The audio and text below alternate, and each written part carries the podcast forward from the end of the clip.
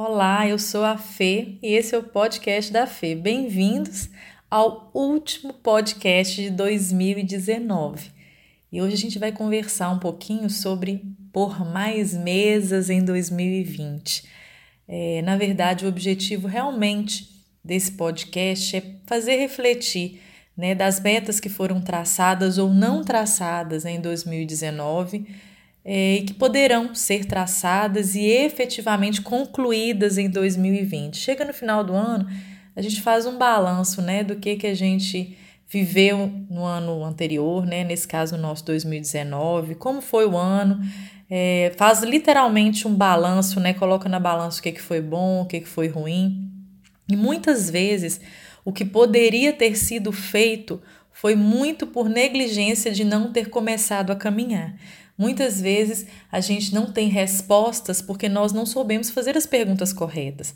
Às vezes a gente não tem é, um objetivo que foi concluído, um propósito que foi traçado e foi concluído, porque no trilhar, no caminhar de 2019, a gente não caminhou corretamente.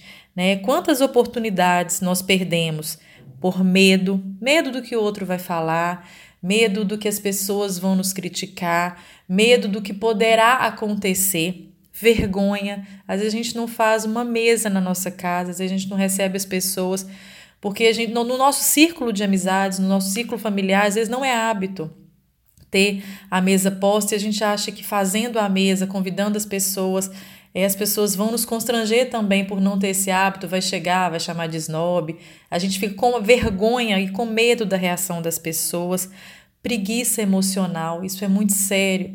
Às vezes, na nossa casa, nossos relacionamentos estão lineares, né? Não, não melhoram e nem pioram. Então, assim, a gente já acostumou com aquela mesmice, aquela falta de diálogo, aquela frieza nos lares. Então, tá tudo bem, né? E não está bem, poderia ser melhor.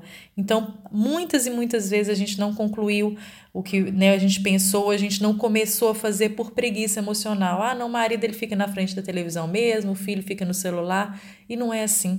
A gente pode ter uma vida, ter uma família grandiosa, ter uma vida é, com propósitos que a gente pode alcançar, propósitos de amor, de união. É tão bom a gente viver num lar e conviver com pessoas que a gente se sente bem, que a gente se sente útil e principalmente em que o amor é aflorado, a gentileza. Né? Nós estamos vivendo em um mundo que é tudo é muito ah não deixa para lá é assim mesmo. E não é a gente pode melhorar né? Quantas e quantas oportunidades foi passada por desleixo descaso nosso? Às vezes a gente ah não vamos fazer de qualquer jeito vamos fazer rápido né? Vamos fazer a mesa aqui de qualquer jeito ou não vamos fazer a mesa. Ah não. Então a gente muitas vezes é desleixado até conosco próprio né? No, no, com a gente porque é, principalmente, né, quando a gente chega em casa, a gente, eu falo que a gente às vezes adora aquela nossa roupinha de mendigo, né, furadinha. É, a gente pode sim ter uma roupa confortável em casa, mas a gente tem que pensar que a gente tem que ofertar também o melhor, principalmente para quem mora com a gente, né, as pessoas que mais nos amam. E às vezes é o que nós ofertamos o pior. A gente chega em casa, nós nos vestimos mal, nós né, nos portamos mal e deveria ser o contrário. Né? Óbvio que na, né, a gente convive na sociedade, nós precisamos estar sempre bem no nosso trabalho.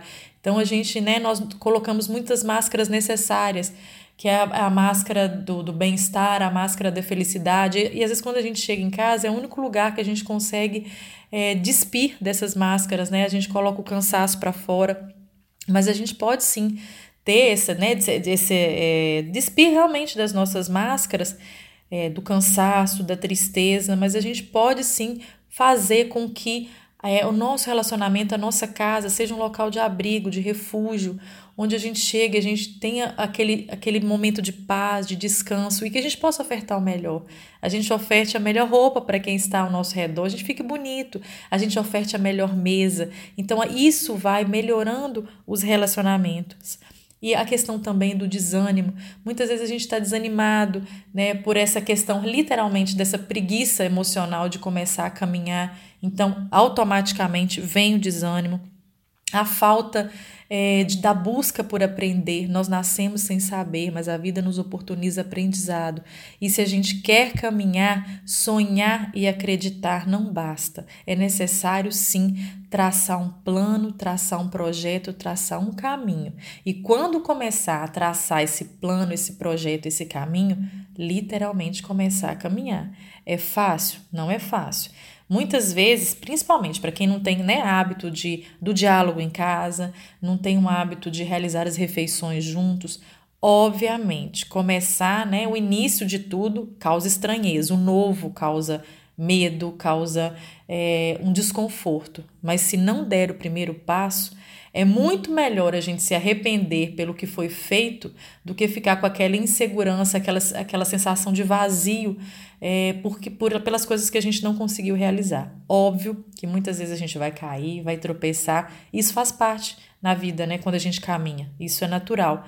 Mas mesmo tendo os joelhos feridos, a gente vai chegar ao caminho que a gente procura. Inúmeras pessoas, né, alunos meus, é, começaram a trilhar um caminho diferente na vida. É, hoje em dia, eu tenho muitas pessoas que venceram depressões, venceram é, relacionamentos que estavam falindo através da mesa, venceram um propósito de vida, porque muitas vezes estavam desestimulados com o trabalho e hoje estão trabalhando com essa missão, que eu não falo que é uma profissão, mas uma missão, através da busca do conhecimento, através de trilhar literalmente um caminho que acreditasse. Então, esse podcast hoje foi com o objetivo de fazer vocês refletirem é, que em 2020 vocês possam traçar. Eu gosto sempre, às vezes, de fazer um. Faça um pote, uma caixinha, coloque, né? até amanhã dá. Coloque um, um, né, todos os projetos, os sonhos que vocês têm para 2020, mas não só coloquem. Coloquem de forma que vocês possam ver e possam realizar. E a realização só vem com o caminhar. E não é na segunda-feira, né? Aquela segunda-feira que nunca chega. Muitas vezes a gente vai fazer dieta, ah, eu preciso emagrecer, eu vou começar a dieta próxima segunda-feira. E às vezes é terça-feira, então vai faltar ainda uma semana. Então comece amanhã, né? Comece hoje, comece agora. É, saia de onde você estiver, pegue um caderno, pegue uma caneta, trace planos, projetos e busque caminho. A gente tem que ter uma vida de significância, a nossa família tem que ser melhor, as pessoas que estão ao nosso redor devem ser melhoradas também com as nossas ações. Né? A gente pode melhorar sim o mundo através é, das nossas ações, a gente começa a melhorar o mundo através do nosso lar, através das pessoas que estão próximas a gente. Falar né, é literalmente muito fácil, a gente consegue arrastar multidões através do nosso exemplo. Então, que a gente possa realmente fazer esse ano novo é, de uma perspectiva diferente, de um olhar diferente, nós merecemos mais. Né? A gente não pode nos nivelar por baixo. Né? Ah, a vida é assim mesmo, todo mundo é assim, por que, que eu não vou? Ah, tá tudo bem. Não, não tá tudo bem.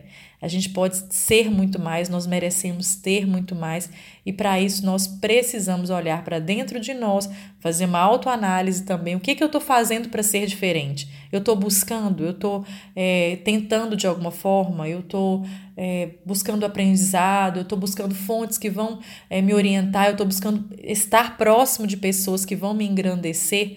Né? Eu estou me afastando de críticas de, de, de pessoas, às vezes, que não engrandece muito, a gente literalmente tem que pedir a Deus que abençoe a todos, mas muitas vezes tem pessoas que próximas da gente são nocivas, então a convivência é, muitas vezes é melhor até a distância com orações do que próxima, sendo tão nocivos uns aos outros, né?